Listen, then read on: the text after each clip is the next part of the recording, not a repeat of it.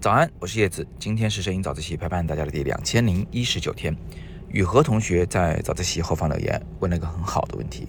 他说：“叶老师，能不能讲讲专题、组照还有拼图之间的区别，分别在什么情况下来使用？”首先，我们看看专题和单张照片之间的差异。所谓的专题啊，就是你心中是有个题目，有一个就是总的中心思想、主要内容的。呃，而且呢，通常不止一张照片。比如说你拍了很多照片，它可以是一组，也可以是很多个一组。就比如说你这五年内一共完成了五组照片，都是同一专题的，也是可以的。当然了，现实生活中往往这个专题也会有自己的一个演变过程啊。就是说，你今年的这个专题，它往往是去年的专题的基础上的一个，要么就是补充，要么就是个进化啊，要么就是更深的一个探讨等等之类的。专题就是中心思想。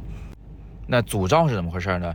组照其实就是单张照片的一个集合，讲白了呀，就是说你就是靠单张照片没有办法彻底表达的时候，就靠组照。比如说，哎呀，这个地方特别美，啪叽一张照片结束啊，这张照片足以表达这一个场景的美感的时候，你就不需要组照了。你要组照干啥用，对不对？一张反而能够留更多的这个悬念也好，想象空间也好，都能留。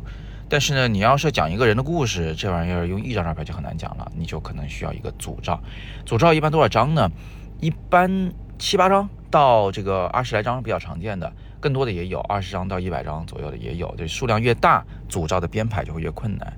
呃，这个你们看的很多展览啊，就是个人作品展，基本上都是以组照形式呈现。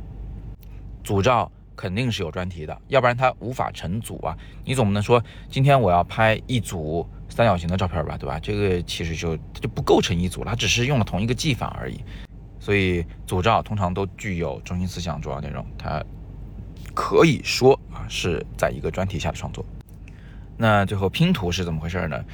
拼图其实只有两种情况下它有存在的意义。第一种情况呢，就是就我想展示组照，但是我没地儿展示，就是这这，比如这软件它只允许你上传一张图片啊，那这个时候呢，你就。把好几张拼在同一张图片里面，把它进行排列，呃，把它们放在不同的位置，甚至控制它们的大小。最终的目的呢，就是，呃，让它在一个平面中展现多张作品。那还有一种情况需要拼图，就是你需要用设计语言来讲故事。也就是说，你的摄影作品啊，一张一张翻已经无法讲清这个故事了，或者无法充分表达你的思想了。这个时候，你就需要。把摄影作品和设计融合在一起，也就是在一个平面上去摆放你的作品，把它进行拼图编排。比如说，我就有一组照片是讲那个万圣节的，对吧？那一组照片，我的每一张照片实际上都是由上下两张照片拼接而成，这个就是在表达上的一种设计语言的运用。但说这么多，同学们会不会发现啊？其实我们拍的最多的肯定是单张照片，为啥呢？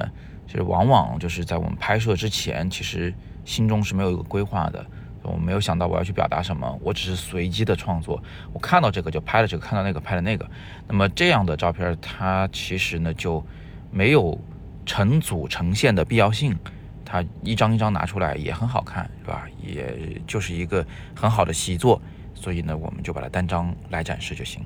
那现在呢，有一个趋势，就是大家好像越来越认为摄影就应该是单张的。他们在拍的时候，其实并没有组照的排列意识。那这个其实是来源于我们现在观看的很多作品啊，就是那种世界级的大师作品，往往都是单张的，对吧？你们都是看到这张好看，那张好看。那这里其实是有失偏颇的，因为你要连贯的观看大师作品呢，肯定会觉得哇，会更有趣，信息含量是呈指数级增长。另外呢，就是很多这个现在流传下来的大师的单张作品，其实都是他当初的组照中的其中一张啊，他某一个画册中的其中一张而已。只不过经过时间的洗刷，最后流传下来的最著名的是你看到那一张，所以它并不是单张的作品。在这个问题上呢，就比较容易误解。